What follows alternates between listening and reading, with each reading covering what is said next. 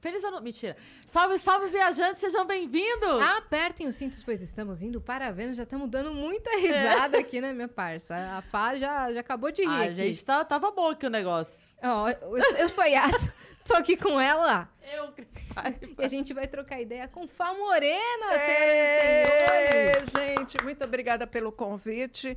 E eu devo dizer que o aquecimento foi bom. Meu Deus, se continuar assim, eu vou perder a voz até o final. Altas emoções, né? Altas, Altas emoções, aqui emoções. na- nesse backstage. Altas emoções.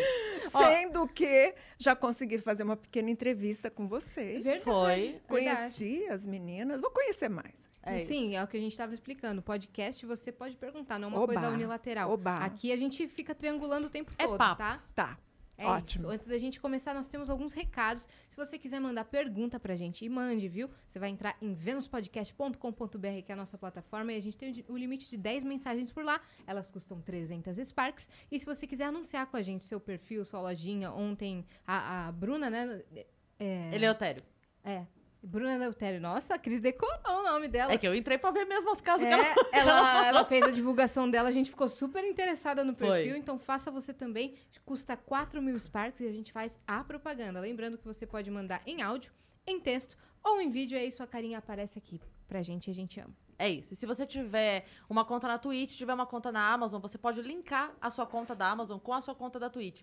Com isso, você vai ganhar um sub grátis por mês. Ou seja, você vai poder dar um sub todo mês pra algum canal sem pagar nada. E aí você pega este sub e dá pra quem? Pra gente, pro Vênus, claro, porque a gente é mó legal e merece o seu sub. Exatamente. Hoje eu vou ser bem sucinta, tá? Canal de cortes, pode ter, pode fazer. Quando ter? Depois que acabar o episódio. Se você fizer antes e quiser postar em primeira mão, a gente acaba com o seu canal. Mas pode fazer. A gente fica super feliz. Começou. Não é fofa? Eu fiquei tão interessada nesse negócio dos Sparks, acho que eu vou anunciar meu livro aqui. Cara, Não, na verdade- ficar atenta a esse negócio. Você pode anunciar o seu livro aqui agora, Hoje? hoje. É, não, Não hoje eu vou falar. É, vou falar sobre ele, mas. No outro dia, Não, é, ele não tá pronto, né? Quando ele estiver pronto. aí você pode manda... mandar. Exatamente. Ao invés de colocar meu rostinho lindo aqui, eu ponho o rosto do livro.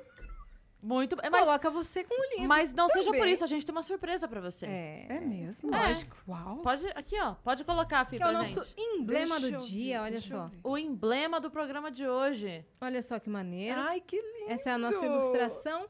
Se você quiser resgatar, é só entrar lá em venuspodcast.com.br e o código é Fá. FA.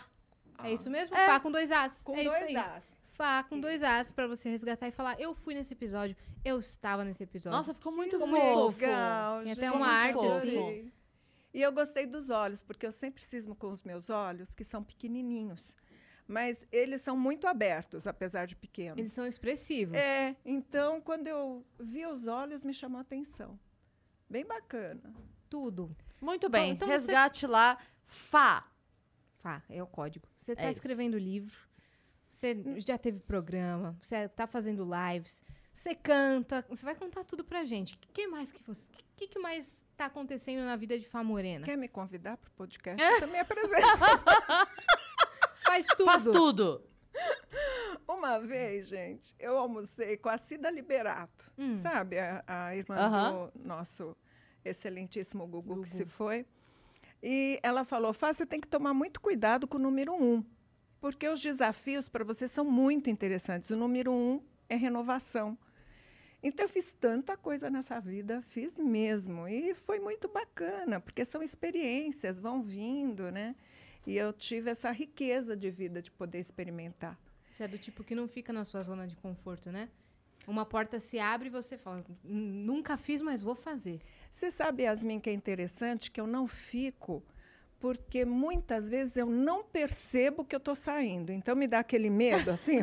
Gente, eu estou numa coisa nova, mas eu já estou. Sabe uma coisa assim? É meio doido isso. Quando eu vou ver, eu já estou fazendo uma outra coisa. Eu me identifico total com você. É tem, tem sido assim nos últimos tempos. Quando eu vejo, eu tô, meu Deus, tô num desafio aqui, nunca fiz isso. Vou Ah, parecer fazer. Parece sonâmbula, né? Você acorda já tá lá. É, né? vou fazer parecer que Como é faço. parar aqui? E aí E eu às faço. vezes não te dá vontade, Yasmin, de cancelar alguma coisa anterior? Eu falo, não, eu vou ter que tirar alguma coisa da minha vida, não é possível. peguei mais uma coisa e agora como é que eu faço com tudo isso? Tem muita É coisa nesse louco, leque, é. É muito louco. Foi o que eu acabei de fazer, na É verdade. isso, né? eu ia dar um exemplo, mas esperei você, eu esperei você se expor aí. Eu ia falar que nem a Cris. Conta, Cris. Não, que eu acabei de fazer, né? Eu acabei de sair da rádio por conta disso. Por não. Tava impossível conciliar. E aí eu, eu tenho os shows que eu amo fazer, tem a rádio que eu amava fazer e o podcast que eu amo fazer. E eu falei, e aí? Não tô dando conta, eu tava começando a considerar show. Chegava convite pra show e ficava, ai, será que eu vou. Aí eu falei, cara, não tá certo isso, porque é da onde eu vim. É o número um da sua vida. É o número um. ah, Foi pelo palco e pela comédia que eu cheguei em todos os outros lugares. E aí eu tive que escolher alguma coisa pra sair. E foi a hora que a rádio saiu, infelizmente. Foi doído, foi sofrido. Mas é isso. é- Era isso ou eu não ia dar conta do resto, né? E tem uma coisa do sofrimento que é o de gostar de estar fazendo. Né? Você gosta de fazer Sim. aquilo. Então, olha que sorte a tua. Você teve que se desfazer de uma das coisas que você gostava de fazer, porque tudo Tudo eu gosto de fazer. era Sim. legal para você de E fazer. esse é o e olha que né? bacana. Sim. É um né? privilégio, né? Nossa. poder ter demais. essas oportunidades é, dentro da arte, tudo que a gente gosta. Então, ab- abrir mão é difícil, não é fácil você, você olhar pra trás e falar: caramba, eu vou ter que sair disso, isso me fez tão É. bem, mas não dá pra abraçar o mundo, né? Então, É. a gente tem que tomar algumas decisões. Mas, como a gente tava falando agora há pouco, uma porta se fecha para outras melhores se abrirem, né? Sempre. E se Sempre não abrir, a assim. gente derruba também. Se não abrir, a gente vai com os dois É, pés na porta. Faz uma obra, entendeu? Tem uma parede, se não tiver um alicerce, você quebra e bota uma porta.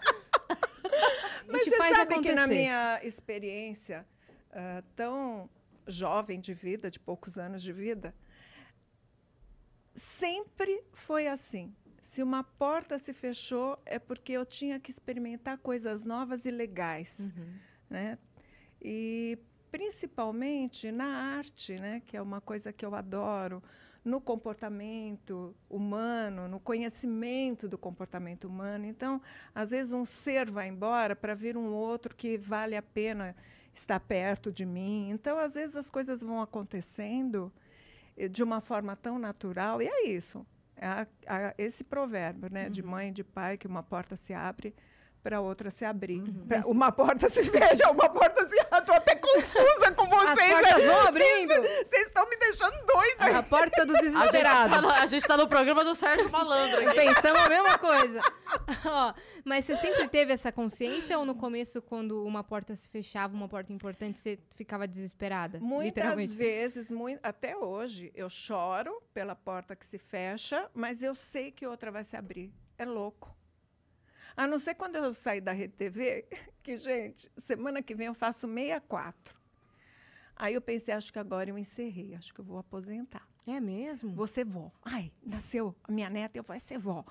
Tava felizinha de ser vó, mas muito triste quando eu saí. Aí eu pensei assim, é, vou ser vó. Não deu duas semanas.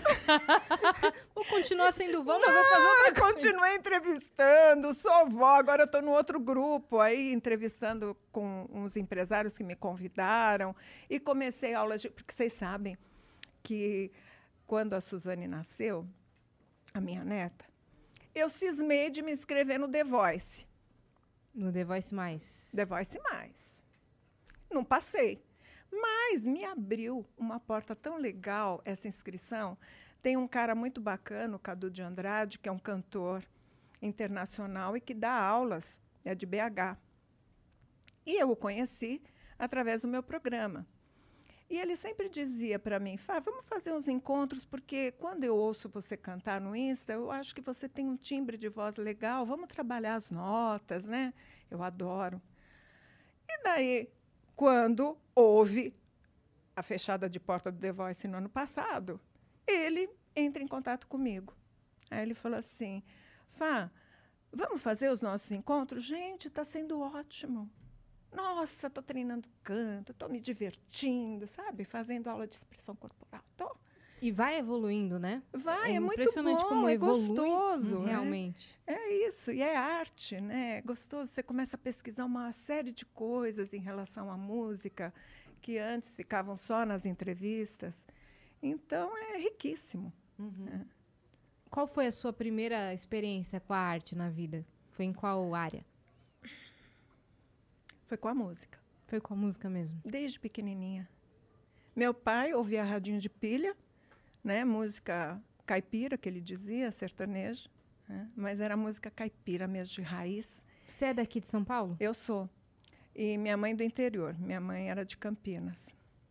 E minha mãe ouvia muita marchinha de carnaval, cantava, ela cozinhava e cantava marchinhas, né? Meu irmão mais velho, que é 11 anos mais velho que eu, ouvia Beatles. Então, com cinco anos, eu me via no mundo rodeado de música muito diferenciada. E eu me lembro que ao meio-dia, nesse radinho do meu pai, eu ligava e tinha um programa que eu adoraria saber o nome, que eu não sei qual é. E eu punha ali, era música erudita, gente. Eu adorava saber que as músicas podiam não ter letras e terem harmonias lindas. Eu voava ali, sabe? Pequena.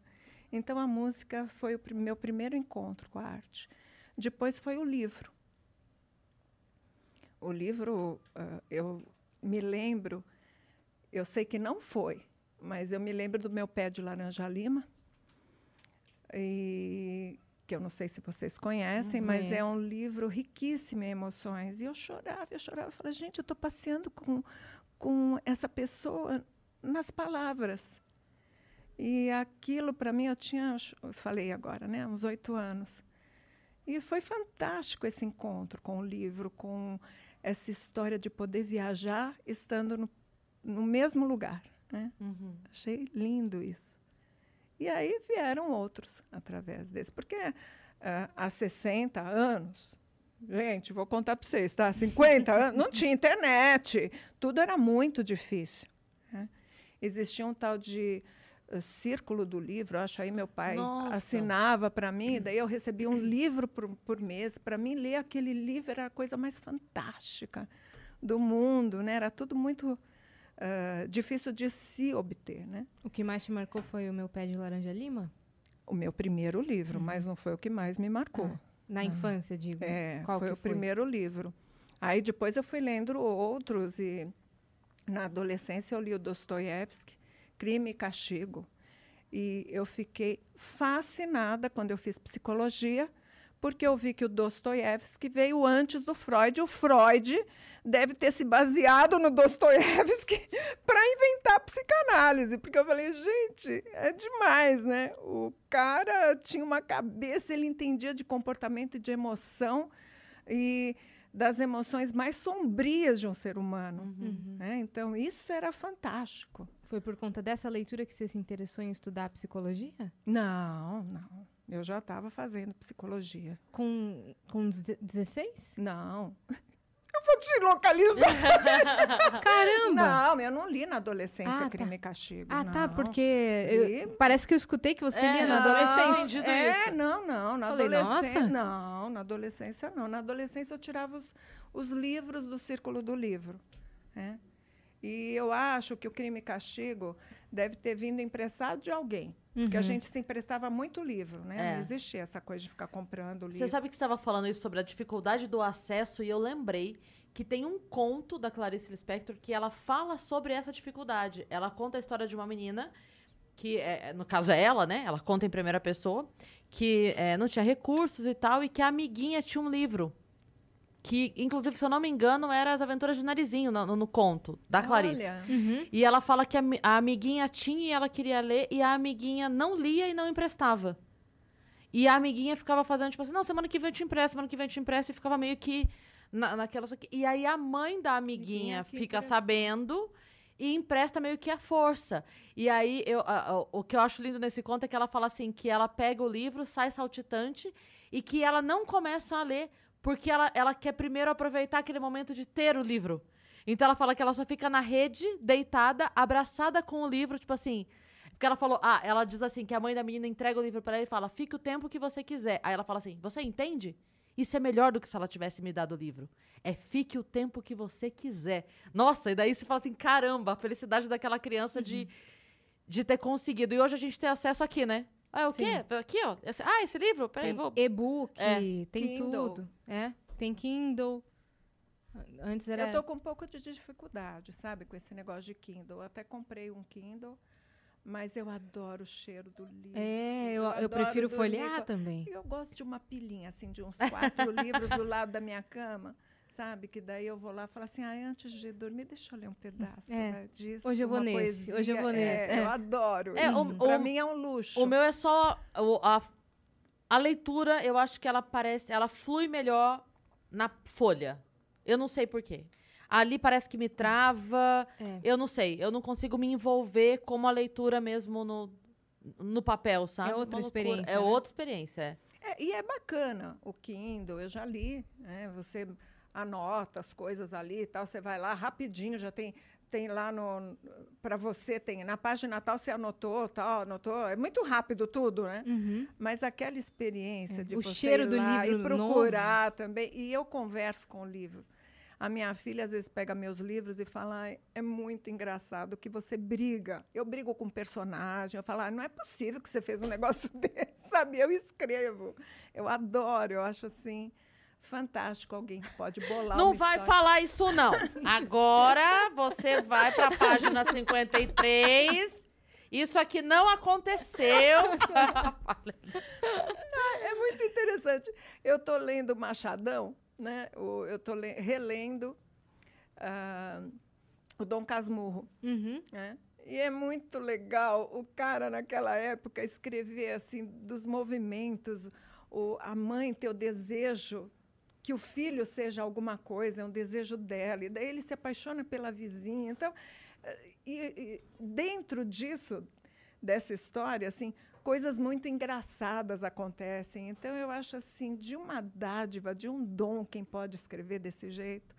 né? Então, é isso, eu tenho admiração pela leitura e pela música, pelo teatro, pela Pela TV, pela comunicação. a Márcia, que é minha assessora, ela diz: Fá, não tem jeito, você é das artes. Quando eu vou ver, eu já estou falando de alguma coisa que eu quero ver. Eu prefiro muito mais ah, ir a um museu e ver as artes, entender aquele artista, do que ir a um evento lotado de gente bacana, sabe? Eu acho até meio.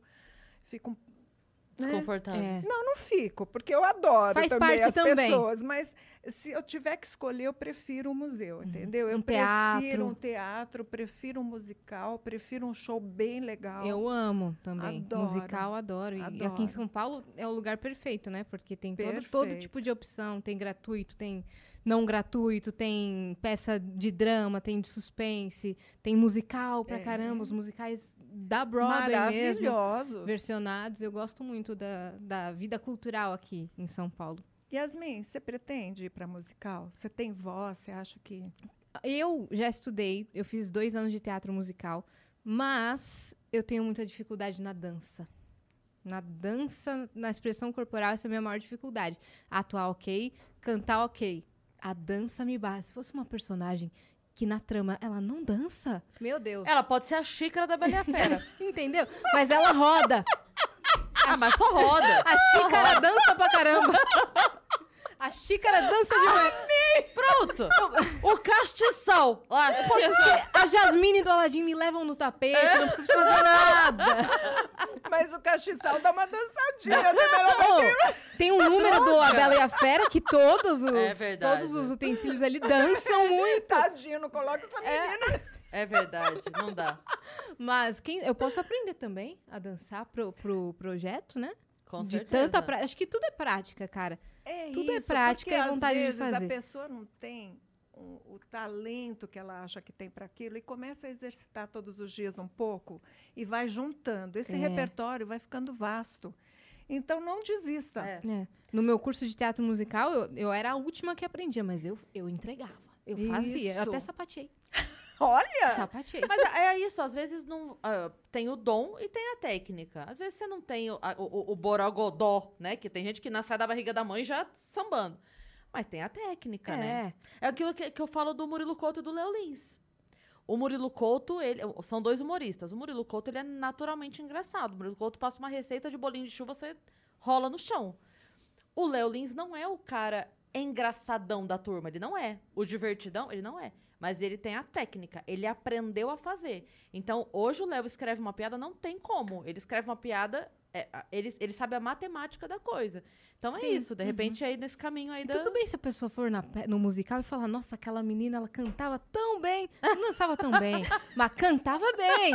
Tá ótimo pra mim. Então, mas é um musical. Se você quiser um dançonal, você vai em outra coisa. Aqui era música, pra- que eu tava cantando. É, e tem só. muito artista Mas que, você que sabe que entrega eu tudo nas três áreas, cara. Eu fico surpresa. Agora falando para você, Yasmin, Hum. eu acredito muito que o trabalho as faz com que muitas vezes a gente encontre um dom que a gente achava que não tinha. Verdade. Sabia? Porque é dá aquele, Aham, sabe? sim. Uhum. Eu, por- Aquele despertar. Eu nunca tinha apresentado nada, nunca tinha sido apresentadora de absolutamente nada.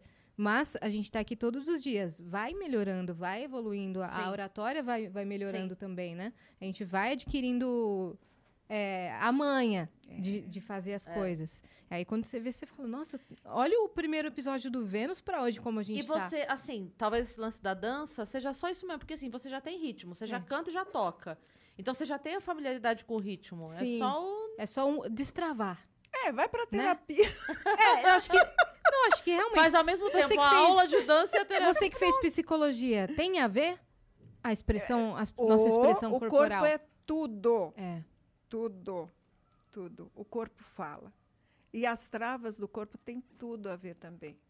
Então, assim, existem até técnicas psicológicas que trabalham com o corpo, né? Aí é o caso de procurar. Mas a trava do canto, a trava de uma expressão de poder mostrar o peito, né? Mulheres que andam assim viram até corcundas durante o decorrer da vida, com medo de mostrar uma parte que elas julgam sensual. Né? Os homens também com travas musculares nos quadris. Então, tudo isso tem a ver com o comportamento, com o emocional. Às vezes, alguma coisa que você nem sabe que aconteceu na tua vida. É. né? Então, e você acredi- acaba acreditando que aquilo é, é um limitador. Sim. E muitas vezes é só um trabalho de. Voltar ali e desfazer o nó, né? É, Ou às vezes a gente acha que já superou. Ah, não, tá tudo certo. Mas aí quando vai fazer a terapia e volta ali e fala. Hum, parece que não tá tudo, tudo tão, tão certo. certo, assim. Né? Você atuou ou atua como psicóloga, não? Atuei 12 anos. Nossa, Fá. Caramba! Eu trabalhava com adolescentes, crianças e, no decorrer desses do- 12 anos, três adultos.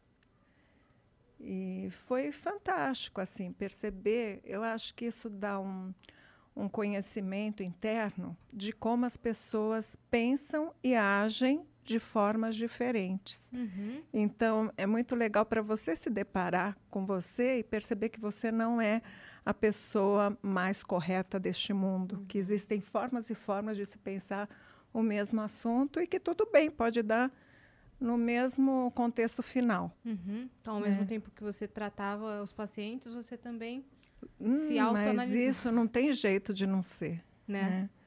Se você é um pouco sensível ao outro, né? Uhum. então... Mas sabe que você passa um aspecto assim de, de confiança?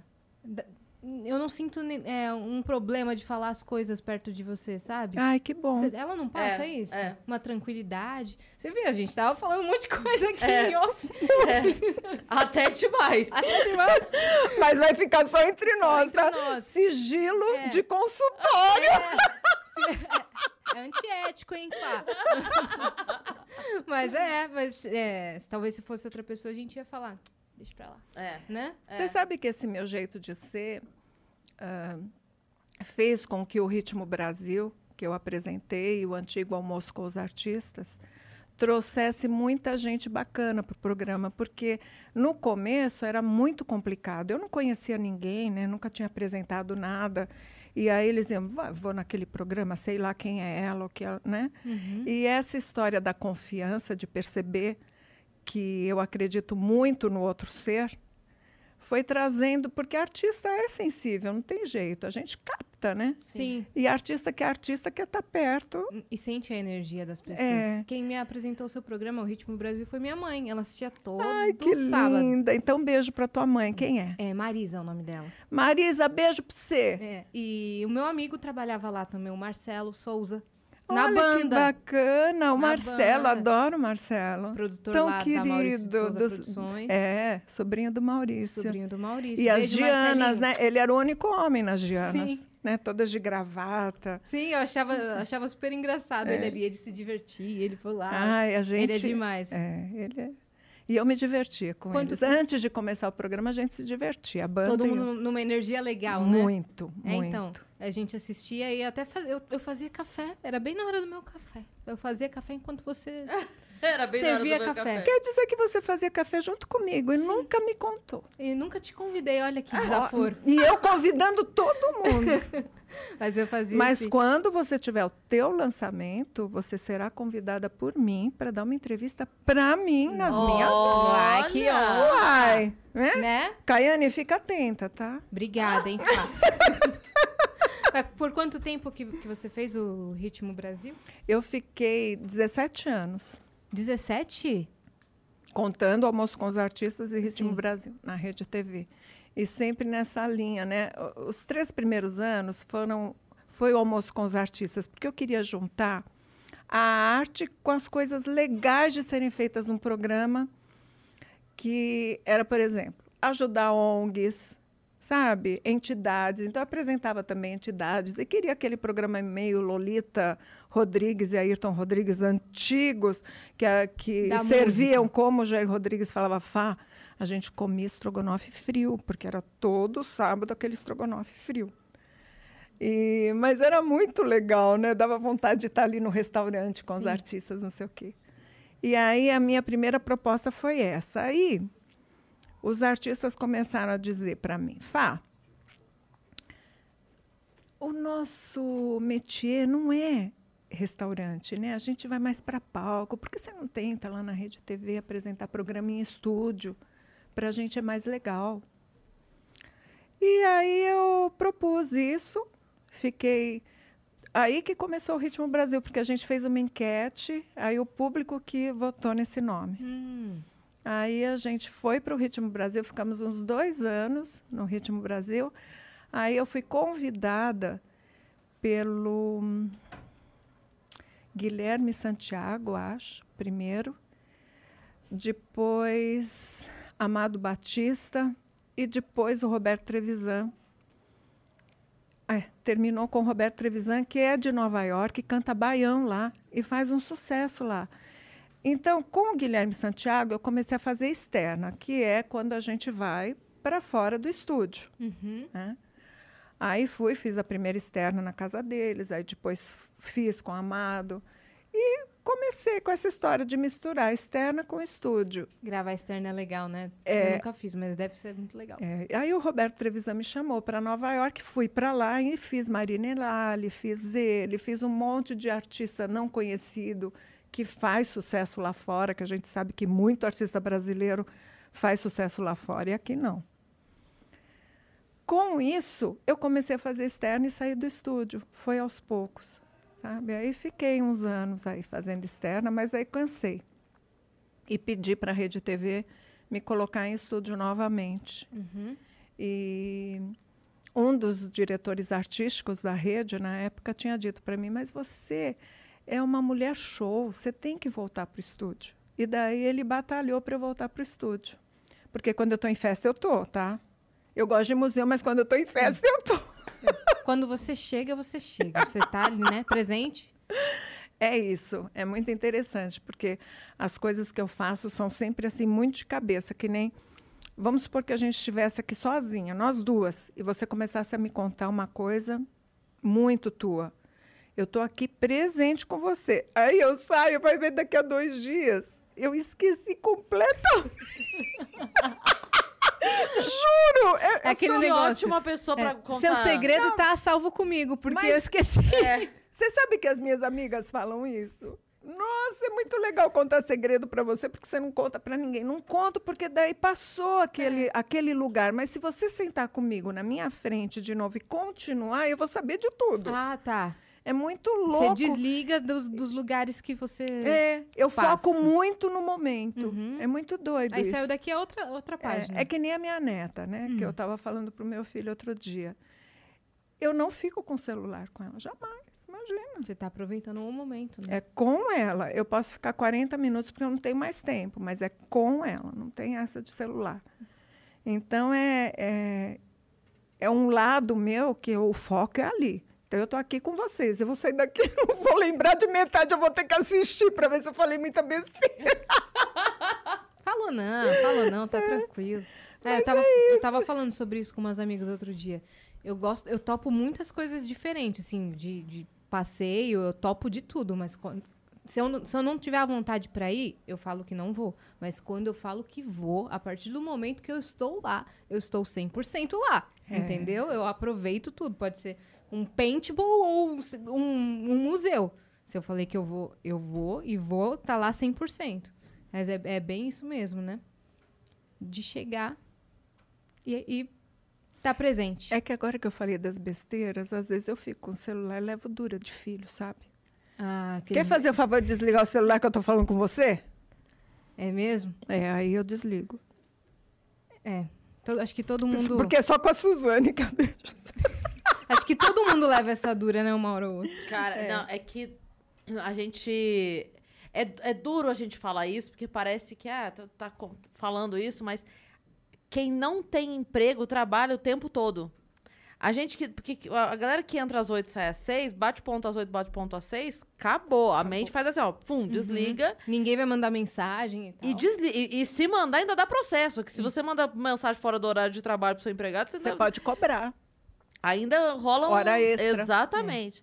Agora, a gente que não tem... Cara, não tem. A gente se fala de domingo, de manhã, tarde, noite, Duas da manhã. É... Não tem horário, não tem horário. Contratante, marca show. Eu acordo, meu celular é... Eu respondendo gente, eu vou dormir, tô respondendo Eu também. gente. A última coisa é o celular, a primeira coisa é o celular. E não é... Ah, mas aí fica no Instagram... Não. É e-mail, é mensagem, é, É. não sei o quê. Grava o vídeo do show tal, e tal data você tá livre, e pra fazer isso aqui você topa, e não sei o que. Você fala, E divulga, e analisa a proposta, Deus. É, né? e- esse mês que passou, agora que eu tava no, no corre lá do negócio, eu botei minha filha pra resolver. Tipo assim, falei, ó, tá aqui todos os voos que eu vou pegar, você bota o celular pra despertar aí, sempre 24 horas antes você faz o check-in, me manda feito, porque eu não posso correr o risco de perder o voo. E eu não vou, eu vou enlouquecer. E aí, Pelo menos ela está recebendo uma graninha, ela, coitada. ela recebe mais do que ela Ela Por quê? recebe um, um conforto Não, de não, vida. Não, é porque a minha filha tem um código comigo que assim, ela me chama de mãe, normal, né? Mãe. Mas quando ela manda no WhatsApp, mãe, eu já sei que é Pix, entendeu? Mano, Aí eu juro, ela manda assim, mãe, eu falo, quanto? outro dia. a- Outro dia a gente tava aqui numa, num happy hour aqui nos estúdios e a Cris não tava porque ela tava gravando o filme. Aí eu, eu gravei um vídeo e falei. Faltou a Cris, né? Que tava todo mundo. Falei, cadê sua mãe? Aí a Mari falou: Ah, ela tá trabalhando enquanto eu gasto todo o dinheiro dela. É isso. É isso. Mas eu, eu falo pra ela, eu falo, Má, quanto mais eu gasto com você, mais dinheiro eu ganho. Então tá ótimo. Deve ser uma coisa da roda da fortuna que a mais sensitiva falou que a minha filha tem a roda da fortuna. Que a gente não tem, mas ela tem, né? E eu vou te falar, todo mundo que já, já fez alguma coisa pra amar, pra minha filha, na vida, se deu muito mal. Entendeu? De alguma forma, se deu muito mal financeiramente, pessoalmente, sempre. Então eu falo assim, cara, quanto mais não, eu que faço por ela. fez de errado pra É, ela. de Ah, errado, de tá. errado. É, tipo, que fez alguma coisa com ela de errado, se deu muito mal. E eu- parece que quanto mais eu faço coisa pra ela, mais certo minha vida dá. Gente! Então é ótimo, eu vou fazendo, as coisas vão acontecendo. Eu falo, ótimo, é isso mesmo, Ela Mariana. precisa fazer um cursinho de um mês com a Márcia.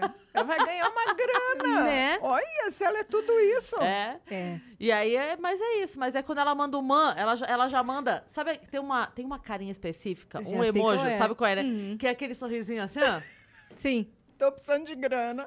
Sabe aquele sorrisinho que, é- que é... Sei que são as Meio sem graça, assim, ó. Isso. Aí ela manda, mãe. E esse sorrisinho. Então, Quanto? eu vou, eu vou chamar a Cris de irmã também. Vamos! Vamos mandar Cris, uma pra... passa teu zap, que eu gostei dessa história. ô, mãe. Ô, mãe. Ô, mãe. Eu gostei, mãe. Mãe. Pronto. a- agora o que, que vai dar de hacker mandando aqueles, aqueles golpes do... O golpe do Ô, Pix, mãe. Ai, Deus. Mas, eh, prossiga, você estava comentando que você no Ritmo Brasil sempre gostou de ajudar instituições. Não, e- isso no começo. Isso Aí no o programa foi se transformando Uhum. em super artístico, né, por causa dos cantores e tal. E depois eu resolvi trazer, quando eu voltei para o estúdio, depois de ir para as externas, as externas me trouxeram uma intimidade muito bacana com os artistas, que é isso que você falou, ah, eu me sinto à vontade. Todos diziam, nossa, Fá, eu me sinto tão à vontade de conversar com você. E olha que eu vou contar para vocês que eu cortei muita coisa, viu? Você sabe muita coisa, né? Sei muita coisa de muita gente, mas eu cortava porque para mim o respeito a quem estava ali comigo era mais importante do que ibope sempre. E eu já, quando eu percebia, eu deixava e depois até falava, porque muitas vezes pediam para mim, Fai, eu não sei por que, que eu falei tudo isso. Eu falei, fique tranquilo que vai ser cortado. Vai ser editado. Isso o público não precisa saber disso. Uhum. Então eu acho que a gente tem que saber, né, o limite. E porque também uma, uma pessoa é, que se sente confortável com você acaba levando isso para outra pessoa e outras pessoas acabam topando o convite. A gente sente, sente muito isso aqui. No início, é, a gente convidava algumas pessoas que já tinham ido em outros podcasts e essa pessoa falava assim: Ah, não, eu tenho medo, porque eu já fui não sei aonde e, e, sabe, usaram o que eu Quiseram me falei expor e- quiseram me expor e a pessoa bloqueava e não queria vir. Então, desde o início a gente falava assim, cara, não é a nossa meta. A nossa meta não é, é, usar da pessoa aqui num ambiente seguro e fazer ela falar o que ela não quer. Teve gente que, por conta, veio e falou do que quis. Que no, no dia tava vivendo, sei lá, de repente no dia tinha saído alguma coisa, como foi o caso da Vivi. Tinha saído uma reportagem dela no dia, ela quis puxar o assunto e aproveitar o momento aqui pra falar, mas Sim. ela quis falar. E aí a gente sente que isso, outras pessoas assistem e falam assim: caramba, no de vocês eu vou. Uhum. Que bacana. Porque a gente não tem a, a pauta polêmica como principal, sabe? Deixar a pessoa incomodada, desconfortável. A não ser que ela fale, cara, pode me perguntar de tudo. É. Que eu vou falar de tudo. E aí a gente pergunta de tudo. É. né? Se, ela, se ela não se sente confortável, a gente não vai colocar a pessoa numa Claro, enrascada, não tem né? porquê. E às vezes a pessoa é um personagem polêmico e, e gosta, né, Gosta, de aham. fazer a polêmica. Sim, né? tem que Então, sentir, né? É, é o personagem, né? É o que dá o Uhum. tal ibope, né? E- mas há outros que não, né? Então, você tinha me perguntado, eu já esqueci. Sobre, sobre o ritmo Brasil mesmo. Aí você Ah, comentou que as então, pessoas aí- se sentiam tão confortáveis que acabavam falando demais. É. Aí você dava uma cortada, uma dosada. Isso, é. Mas o que eu. Ah, você ia continuar? Aí depois eu fui para o estúdio e no estúdio eu levei a música e daí quis mesclar com outra coisa que para mim era apaixonante, que era a literatura.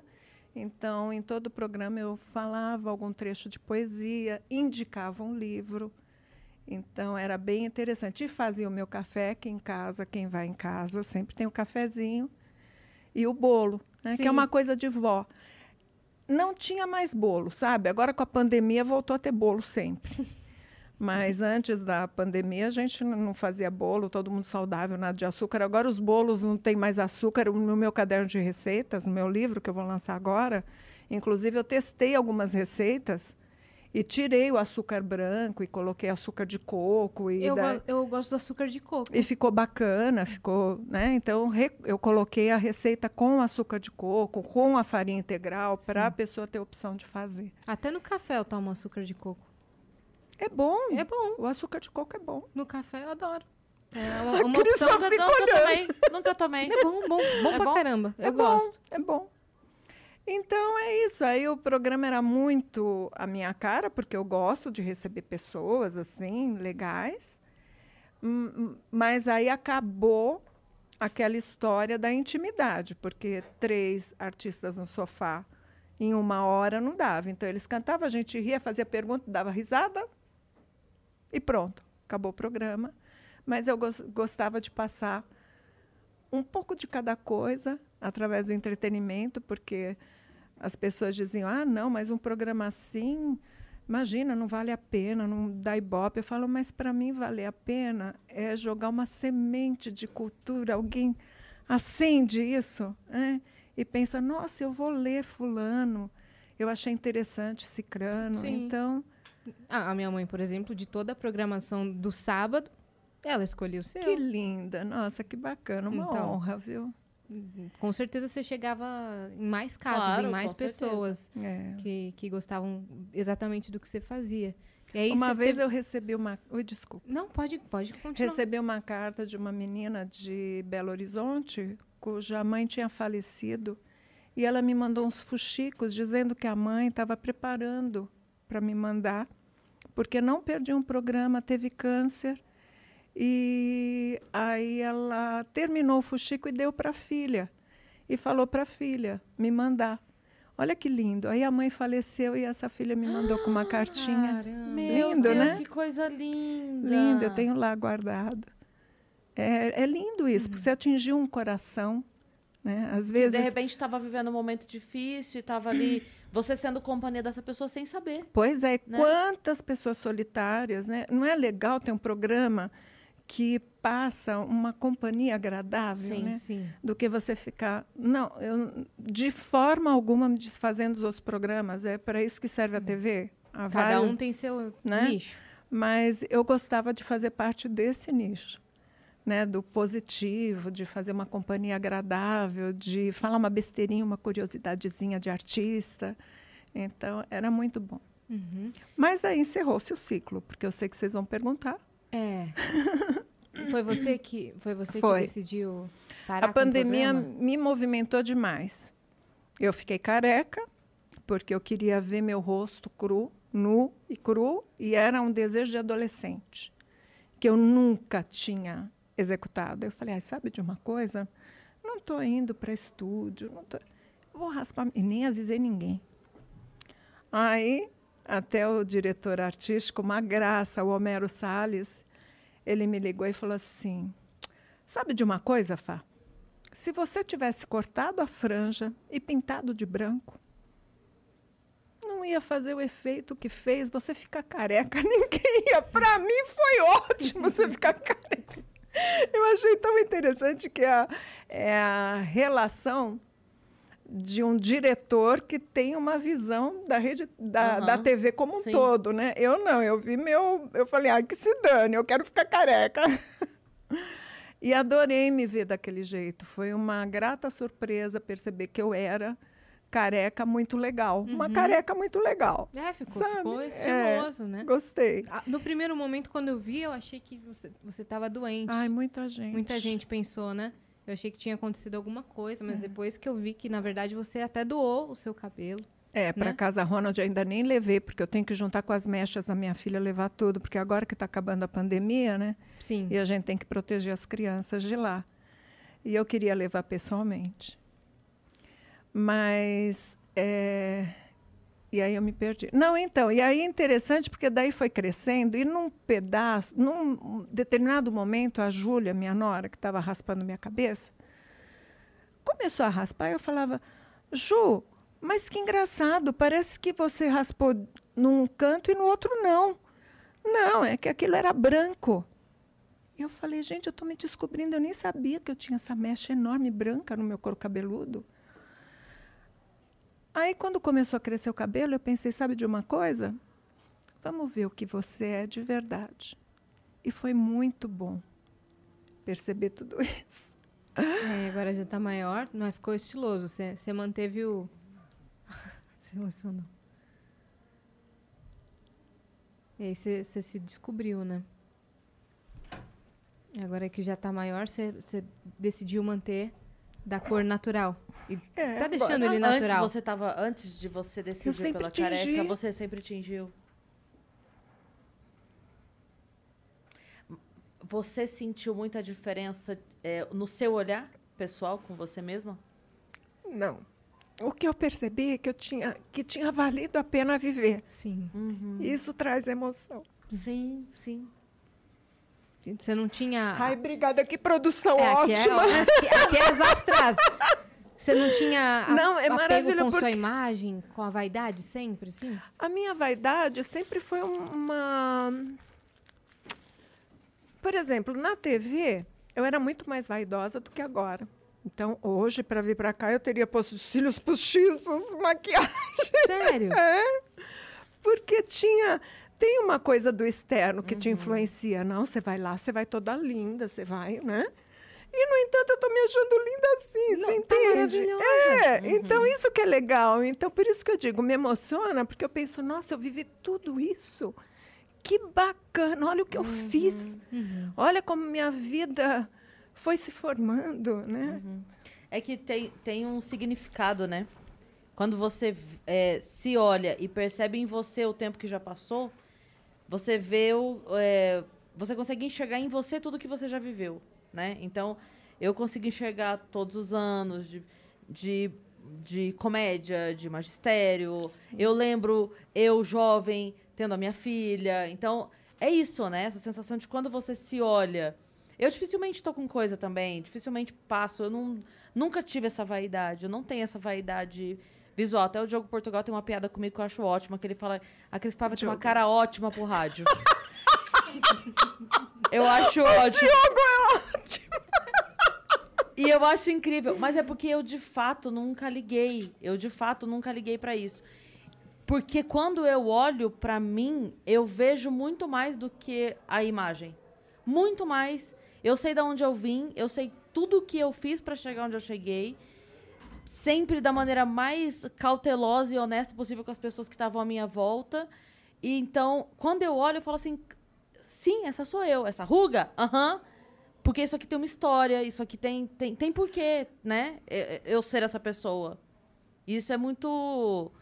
É muito. dá um orgulho na gente, de fato, né? Então a sua emoção ela é totalmente genuína nesse sentido, assim, tipo, cara, é, É. sou eu, né? É, é uma emoção muito boa. É assim, é muito bom olhar para trás e perceber que teu caminho não podia ter sido diferente. Uhum. Isso é bacana. E eu tenho que te dizer uma coisa, Cris, com tudo isso. Você não precisa de terapia. Isso é uma coisa que é meus amigos resolvida. falam. Uma vez. Sabe aquele livro que é, é best-seller, inclusive, a Sutil Arte, a Sutil Arte de Ligar o Foda-se? Hum, hum. Uma vez eu tava numa produtora e a produtora recebeu uma doação de livros lá de uma editora e tal, e veio esse. E aí, na divisão, sabe, quem fica com quem e tal, não sei o que, ficou esse pra mim. E aí tava no meu carro. E o livro andando no meu carro, pra lá e pra cá, pra lá e pra cá. Daí eu dei carona pra um amigo meu e ele falou: O que tá fazendo esse livro aqui? Eu falei, ah, eu ganhei lá na produtora. Ele falou, mas se tem uma pessoa que não precisa ler esse livro, é você. Você já ligou? Você nasceu com o foda-se ligado. Eu, eu, de fato, nunca li o livro, mas eu tenho isso mesmo. Fala assim, Que coisa, eu, Cris. eu falo assim, mas se a pessoa me acha feio, o azar é dela que tá me olhando. Eu não tô. Não olha, né? Exatamente. E o pior de tudo, a Cris é bonita. Ela é linda. Mas se a pessoa. Mas eu penso assim, se a pessoa, a pessoa vem falar, ah, não sei o que, eu falo, mas meu amigo já inventaram controle remoto pra você não ver o que você não quer ver. Você não descobriu o pescoço ainda, que você vira pra outro canto? Fecha o olho, vira o pescoço, sei lá. Muito Aqui, cadeira, ó, ó, não vê, pronto. Tu tá sofrendo porque me acha feia? Vai se tratar, garota. Aqui, ó. Mas olha, eu tenho que falar uma coisa para vocês. Eu sou vaidosa. Então, por exemplo, tem uma festa, eu gosto de me maquiar que nem traveco mesmo, sabe? um olhão, eu De adoro. se montar. Que nem batonzão, eu gosto. Mas é que não é uma coisa sempre. Sim. né? É um evento para mim. Eu Sim. adoro, sabe? Colocar os brilhos. É, é isso, cabelo. E existem vaidades. Só para completar, É, porque senão. diferentes Sim. tipos de vaidade, né? Tem a Claro. vaidade intelectual, tem gente que é só vaidosa ma- mais com a pele, com a saúde do corpo Sim. mesmo. Não é só E A vaidade maquiagem. intelectual me pega muito. Aí é meu, meu, meu pecado da vaidade tá total nisso. Nossa, total nisso. Você quer me ver. Ah, bonito, cabelo. Você quer falar, ah, tá bom, beleza, obrigado. Isso aqui nasceu assim, não tive esforço nenhum pra ele ser assim. Não tem mérito meu, entendeu? Agora, eu sentar a bunda na cadeira, escrever um texto e te fazer rir, tu falar que show foda, eu falo, aí. Aí, Aí Ai, falou que comigo. delícia, Completou, que né? Aí falou comigo, preencheu, entendeu? te preencheu. É, ah, nossa, eu fui no teu show e ri pra caramba. Aí eu falo, opa, Que bacana. Aí, nossa, eu, eu me pego todinha nessa. Todinha nessa. É onde eu me. É, o meu pecado da vaidade mora aí, nesse lugar. E pra você? Então, eu estou pensando qual é a minha maior vaidade. Eu acho que a minha maior vaidade foi ter formado a minha família, acredita? Eu olho a Suzane e eu penso, gente, chegou na Suzane, não vai chegar. Não, Suzane não vai me trazer bisneto. Uai, calma lá. Mas, ai, acho que não, não quero tanto. Tá bom, tá bom. Mas até a Suzane eu penso, gente, que Ela tá legal quantos a família. Ela vai fazer um ano agora, dia Olha. 8. Ai, bebezinha. Bebezinha. É bebê, é uma graça. E eles estão morando comigo. Nossa, eu me divirto. Eu desço a escada, ela já sabe que sou eu. Ai, que fofo. É um barato. Ela, ela é uma das crianças da quarentena, né? Ela é. É. Toda a galera família, trancada em toda a família por perto. Toda a família pertinho ali. Não teve né, saída de pai, de mãe. Sim, o pai começou há pouco tempo. Pra, Vai voltar pro É. trabalho. A mãe está voltando aos poucos. Então é uma criança de. O pessoal brincava, né? Quando começou, quando teve o lockdown mesmo, lá em março e tal. Aí o pessoal contava nove meses, falava, Ih, esse dezembro aqui, ó. o que né? vai dar de criança Nessa nessa época, minha nora já estava grávida. Quando É, fechou tudo. É, quando fechou. Foram cinco dias antes de fechar, porque eu lembro, porque eles me contaram num restaurante e levaram uma caixinha com um sapatinho de oh, meu bebê. Que Deus. fofo. É. E Vocês ficaram depois- muito preocupados? Logo depois fechou tudo. Quando. Minha nora ficou com Covid logo no começo. Você tá brincando. É. Nossa. E ela não sabia. E Ela, ela não sabia o quê? que ela estava com Covid. Ah. Depois, aí fez teste, não dava o Covid, mas ela tinha todos os sintomas, aí perdeu o paladar, perdeu o olfato. Uhum. Ela foi um dos primeiros casos, então. Foi. Aí, depois de uns dois meses, é que, que constatou-se que ela tinha tido mesmo. Mas ela, ela não chegou a ficar internada, teve brando. Não, não, Graças, graças a a Deus. Graças a Deus. Ela ficou assim, irritadiça, não, não conseguia ficar no mesmo lugar, assim. Sim. E vocês não, Muito- não pegaram? Então, ela não estava comigo ainda. Ah, tá. Ela tá- morava né, com o meu filho. E meu filho tinha ido viajar, foi logo no começo. E ele teve que ficar em quarentena para não correr o risco, a gente não correr o risco de pegar. Uhum. E nisso ela ficou muito nervosa sozinha. Nossa, Aí eu imagino. falei para ela: vem ficar comigo. Ainda bem que ela não veio, porque senão eu pegaria, né? Uhum. Não sabia? Uhum. Aí depois de uns três dias ela foi ficar com o meu filho e ele não pegou. E ela estava com Covid. Ele se recuperou bem, Caramba, graças se recuperou a Deus. É, bem. fico no- imaginando é. a mulher no início da gravidez, É. sensível, carente, a gente Pois com medo. é. Descobre a pandemia. Pois é. E Já aí, descobre nossa que tá com- senhora. Com o vírus, nossa. É. É, é- é duas, dois sentimentos difíceis de lidar ao mesmo tempo, porque tava todo mundo no susto da pandemia é. e ela no início da gravidez. gravidez. É, e numa situação que você não sabia como viria, né? O Uhum. bebê. É, porque tudo muito no começo, ninguém sabia É. de nada. É. Sim. E aí os testes também estavam em fase de teste. Tudo o teste estava em Em fase, fase de de teste. teste, tudo isso. né? Muito doido. Uhum. E aí você não, na pandemia você já tinha parado o, ritmo Brasil ou não? Eu parei em novembro do ano passado. Ah, tá. Então você vai fazer continuou. um. Nem sei que dia foi. Olha que louco. Então vai fazer Eu um vivo o ano. luto uma semana, depois já esqueço tudo. Uhum. É o que eu falo, eu esqueço Sofre uma semana, depois virou a página e acabou. Foi, foi, eu sou muito grata à Rede TV, acho que eu não estaria aqui com vocês, não fosse a Rede TV. Mas eu creio que as histórias terminam. Sim. E tinha que encerrar. Foi meu momento de encerrar e de começar outras coisas. Uhum. Qua- Quais foram assim as entrevistas que mais marcaram pra você? Ou algum momento muito muito único assim? Olha, eh, foram tantas entrevistas legais. Eu adorei entrevistar o Jorge Aragão, que foi assim, eu conheci o Jorge Aragão nos Arcos da Lapa, porque eu ia entrevistar o Milton Nascimento. Nossa. É, a assessoria tinha nos chamado, eu fui até a casa do Milton, aí chegamos lá, batemos, cadê Milton? Não tem Milton, não tem ninguém. Vocês se enganaram, gente, nós, de São Paulo para o Rio. Não é assim, né? Aí o que, que aconteceu? Nesse inteirinho que a minha produtora estava vendo, né, tentando entrar na casa do Milton, ver se o Milton estava lá, ele estava gravando, coitado, ele nem sabia da entrevista. Mas tem essa brincadeira na internet que o Milton Nascimento se esconde por aí, junto com... O Thiago York deve estar no mesmo lugar que o Milton Nascimento. Tem essa piada. Junto com Não, mas todos você os sabe que eu guarda-chuvas acho? Acho que foi um- de caneta Bic. Acho que foi um erro de agenda de assessoria, acho que não foi dele. Entendi. Porque ele não estava na casa. Ele estava fazendo outro Nisso eu trabalho. estava lendo o jornal e vi que no Rio de Janeiro estava havendo uma contestação da classe artística contra a. hum, Gente, o ECAD. Uhum. Aí eu falei, gente, um monte de artista lá, não vamos entrevistar o Milton, mas vamos lá. Vou de jornalista e começo a entrevistar, se eles aceitarem. E foi muito bacana. Aí eu conversei com a Zélia Duncan, conversei com o Jorge Aragão, e o Jorge Aragão foi um encontro de artistas. Porque eu, eu adorava ele já antes, né? Tem uma coisa da Tiete. Sim. E daí nós começamos a falar sobre a poesia. so- E daí a minha diretora ficava assim, corta, corta. E eu fingia que não via. E a gente ficou lá Você fez um podcast. batendo altos papos. Então foi uma grata surpresa conhecê-lo. E depois de uns anos eu o entrevistei formalmente, né? Mas foi bem bacana. E o Milton eu entrevistei depois de uns dois anos também. Falei, Milton, fui na tua casa, meu. Dei e com a tu cara não na porta. tava lá. Ele falou, mas quem marcou Tadinho.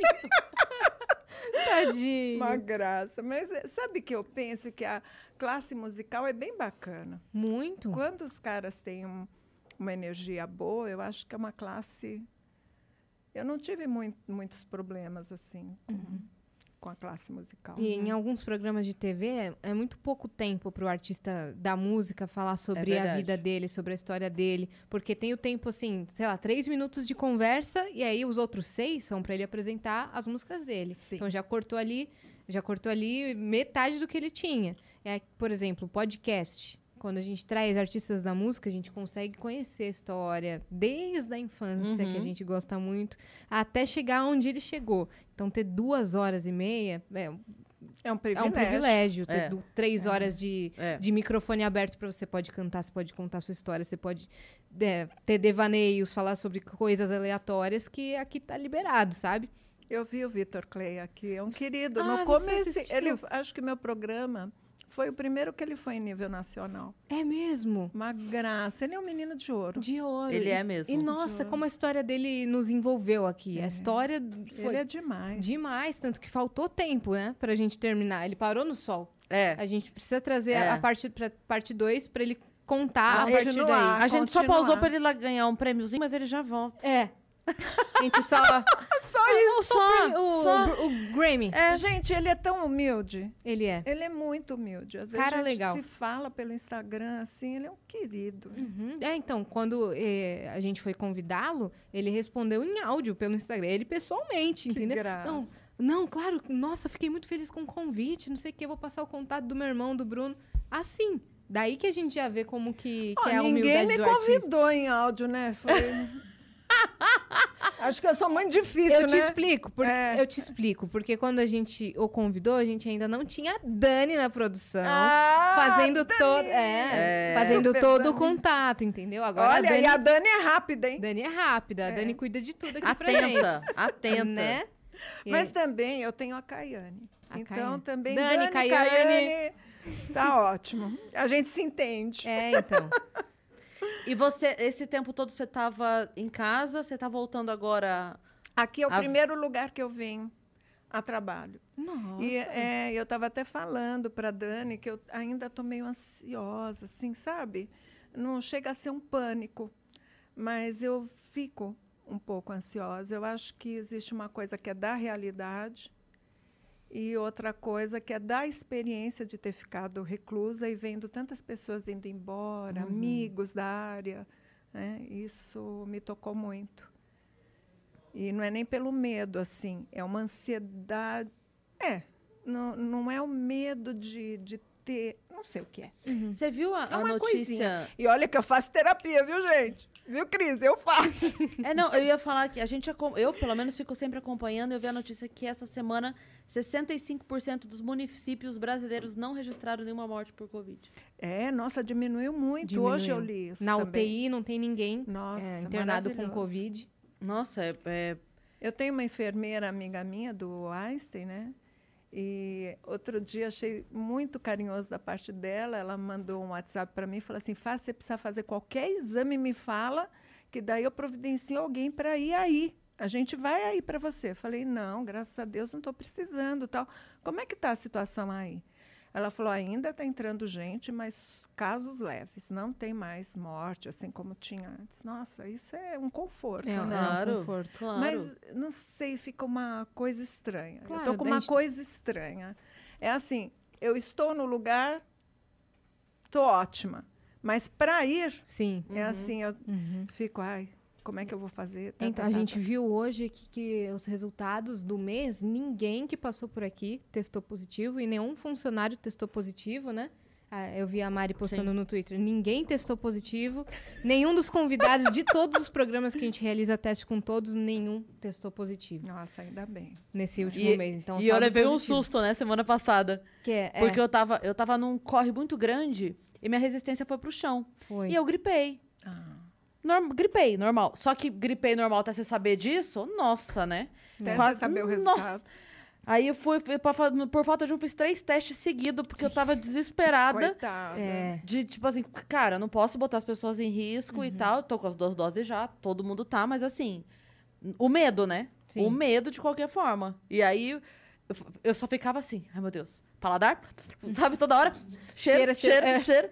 É. Como é, É, que a estamos? gente também fica preocupada com essas É, é coisas. complicado, porque além da Covid, pela Covid, pelo vírus, tem o medo. Uhum. Então, De você passar pra alguém. Sim, acho que não, esse é e de você Nossa. também ficar em estado. Quem tem a Covid fica com tudo isso, fica com a doença e com o medo É. de É. acontecer alguma coisa. De, ah, De, de ter transmitido. Eu tive, né? Eu tive. você teve? Aham, e em foi agosto. tranquilo, leve? Ou... Foi- foram sintomas moderados, mas tive praticamente todos, né? É, tive no- todos os sintomas mais leves. No dia que ela descobriu, a gente tinha gravado. É, entendeu? A gente tinha certeza que eu também tava. Falei, ah, agora, agora foi, pelo menos pegamos as duas de uma vez só. Mas não. Pronto, fim. É, mas não, não- Eu não sei o que foi que aconteceu, mas. A Cris não, ficou blindada, blindadaça.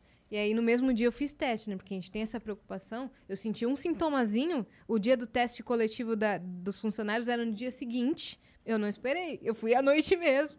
Direto daqui, testei positivo. Aí, taca avisar todo mundo. É. Eu, meu Deus, avisa todo mundo, avisa todo mundo.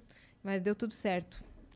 Deu tudo certo, graças Eu a estava Deus. conversando com o Geraldo, né? O Geraldo Luiz teve e foi muito forte, Uhum. né? Os sintomas dele foram pesadíssimos. Ele Não, estava ficou em estado "Fá", gravíssimo.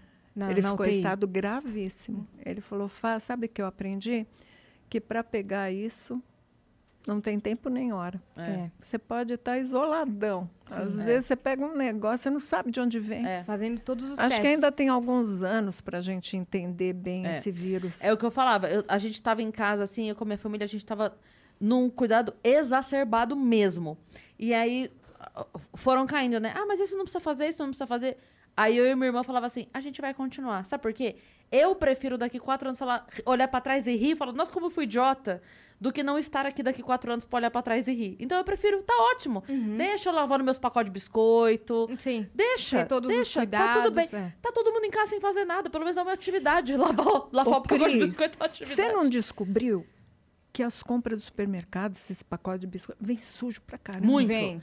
E Porque sabe outra eu coisa? tinha o hábito, Ah, muitas vezes, de guardar, gente. Eu já tirava do pacote e guardava. Outra coisa agora- que. Eu tava, eu tava lendo ontem isso, de hábitos da pandemia que. Uma pessoa postou no Twitter e começaram a responder. Hábitos da pandemia que a gente pretende continuar. é, que levar pra vida, né? Aí al- as pessoas estavam comentando aleatoriamente. Ah, tal coisa, tal coisa. Por exemplo, sapato na minha casa não entra. Uhum. Não entra. Já entrou, não entra mais. Falei, Cara, realmente é muito nojento. Você vir da rua e andar. e aí você caminha. limpa, Você caminha no, no tapete da sala, você vai pro teu quarto, depois você passa de meia e, e sobe na cama. Você tá doido. Então, isso aboli. Na minha eu também aboli. E aí, e- então, as pessoas estavam falando de algumas coisas, sabe? De, hoje em dia eu fico agoniadíssima quando a pessoa vem falar pegando. Eu falo, por que que tá pegando em mim? Tira a mão, não tem que falar pegando. Ah, pode deixar que eu leve isso pra você. Não leva pra mim! Tira a tua mão do meu negócio! Não me ajuda! Eu não quero! Eu já Aí eu sou- saio assim, ó, Eu já sou a que fala pegando. Eu sou a que fala pegando. Porque eu sinto a afirmação com toque. Então o tempo todo eu tô aqui, ó. Toque, toque, toque, toque, toque. Aí quando eu não podia mais tocar, eu falei, meu Deus, eu tô E muito agora? carente. Ah, não, mas eu, eu gosto, eu gosto do abraço. Pega na Não. mesa, pega na mesa. Esse toque mesmo que você tá falando. Mas, mas a gente que tá convivendo, eu não me importo. Ah. Isso não. Mas eu digo assim, ó. Chega no lugar, o cara fala assim, ah, pois não, por aqui, ó. E mão no ombro. Por que, que tu tá botando tua mão no meu ombro? não te conheço, não te amigo? conheço, amiga. Eu não sei nem se você lavou essa mão quando for do mas, banheiro. Cris, tem gente que fala. Olha, eu vou te contar, e é chato, né? É. Fica toda hora com aquela mão no braço da gente. É. Então, ah, então, não sei o que, isso enche, Ah, né? E olha que eu enche. sou do abraço, Eu também. eu sou do corpo, É, eu sou gosto. muito do corpo. Mas tem algumas, Mas tem alguns umas pe- hábitos são que pegajosas. É. são um pouco indesejados, né? É. Mas você tava falando do Geraldo Luiz, eu acompanhei de perto a situação. Nossa, eu trabalhei no mal. programa dele, o A Noite é Nossa. Ah, é? Quando ele Olha tava só. fazendo, eu, eu fui uma assistente de palco lá no programa. E a gente começou o projeto super bem, no- naquele momento em que a pandemia já tinha reduzido muito. Então, tinha plateia com todos os cuidados, tinha banda ao vivo, porque era para ser um molde dos programas de auditório dos anos 80 e 90. Então, tinha tudo que, que tinha para ter, né? Tinha a trupe, todo mundo era testado todos os dias. E o Geraldo, sempre antes dele começar as gravações do, do programa, na verdade era ao vivo, não era gravação. Antes dele começar o ao vivo, ele perguntava para a plateia: vocês já tiveram? Que não sei o quê, vocês já tiveram? Então, ah, vocês vão se vacinar? Não, vou- porque eu vou me vacinar. Eu nunca tive, graças a Deus, porque eu, eu- eu sou grupo de risco, eu sou diabético. Ele é diabético. é. Então, eu tenho super medo. Aí, foi, foi acontecendo o programa, dali uma semana, Geraldo não veio. Cadê o Geraldo? Cadê o Geraldo? Testou positivo. E aí, naquele primeiro momento, ele estava super bem. Ele estava super bem. E estava em casa, ele fez um vídeo, ele fez uma live, o filho dele estava bem. é, o pessoal que esteve com ele da produção ou da, do elenco ali não foi trabalhar. A gente fez o programa, quem apresentou foi o Bate. E aí, na outra semana, a gente esperava que ele fosse, né? Passados, passados os 15 dias. Ele não apareceu. E aí, veio a notícia que ele estava na UTI, ficou super mal. E nem todos os cuidados que, que se tomavam foram suficientes. É o que ele falou, não, não tinha hora nem lugar. A gente orou muito, a gente torceu muito para a melhora dele, mandava Muito- mensagem. ele, é, ele é muito espiritualizado, né? Muito. E Todo, toda vez antes de começar o programa, ele fazia uma oração em conjunto e tudo mais, junto com a pla- com a plateia. Ele falou: "Não, vocês não precisam acreditar em nada, mas vamos, to vamos todos fechar os olhos e mentalizar coisas boas. E ele acredita muito nisso. M- Muito gente boa. GG, saudade de você. É, um Feliz que deu tudo certo. Né? Mas a gente ficou preocupado. É. A gente ficou bem preocupado mesmo. O caso dele foi, foi difícil. Mas deu tudo certo. Ele tá Deu, ainda firme e bem. forte. Ainda bem. E a gente né? foi até o final com o programa, né? Com o Bate. E aí deu tudo certo. E é- Mas é curioso, a gente tava falando disso de pegar, né? De abraçar e tal. E por sorte, né? Por sorte, por, por ter uma história mais recente mesmo, nosso país ser um país recente em comparação aos outros, é, a gente não passou por muitas situações dessas.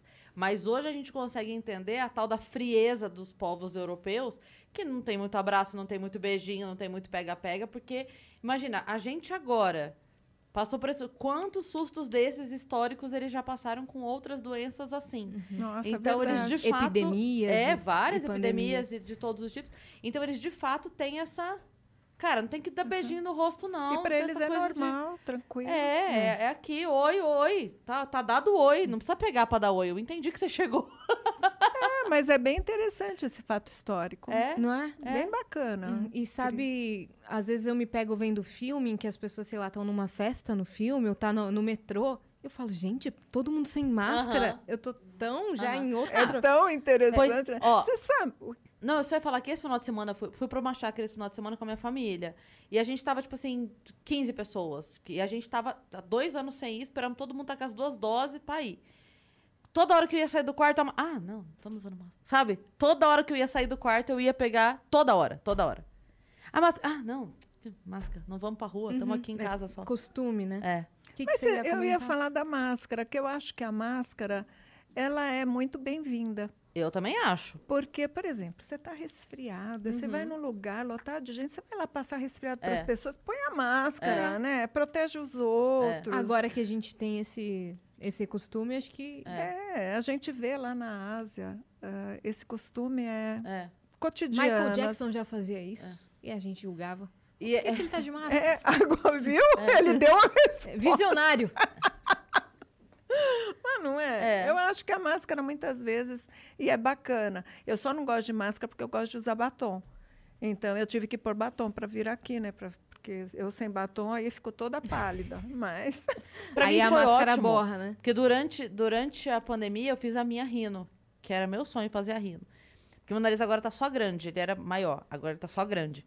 E aí eu fiz. mesmo? É. Que E, e eu fiz. Vou Então, te contar uma história. depo- então eu fiz enquanto ainda tava com mais. Então, hoje as pessoas que estão muito tempo sem me ver me encontram e ficam. Ah, Tem alguma coisa diferente. Aí você fica, yes! Deu certo, deu certo. Deixa eu voltar o, o, o Instagram dela lá pra baixo. Mas Você que que sabe que contar? quando eu comecei na TV, eu não lembro quem, porque já perguntaram os nomes e mesmo que eu soubesse, não ia dizer. Acho que umas três pessoas ficavam, nossa, para você ir para a TV, você tem que mexer no teu nariz. Eu falei, mas esse meu nariz é do- da raiz do meu pai, é toda a minha família portuguesa, como é que eu vou arrancar a minha família do meu rosto? Aí não, mas é necessário. Não é necessário coisa nenhuma. Eu tô com meu nariz até hoje, da minha família portuguesa. É, seu, seu nariz é ótimo. Seu Queriam nariz- tirar isso, ó. Ah, Pelo perfil. Deixa, Pelo deixa, perfil. deixa retinho, ó. É que o meu ele era largo. Muito mais largo Não, aqui, eu sei, entendeu? eu, eu entendo o Que que você sorria, tá ficava Eu vou olhar teu Instagram, Pode olhar, pode olhar, pode botar aqui. eu vou olhar Eu não me Instagram. importo, não. Eu- Ele era. Ele tipo, tinha uma batatona, assim, sabe? Era bem largo. Então me incomodava isso porque era de frente. E aí eu fui e fiz durante a pandemia, mas nossa, foi tão tranquilo também. é.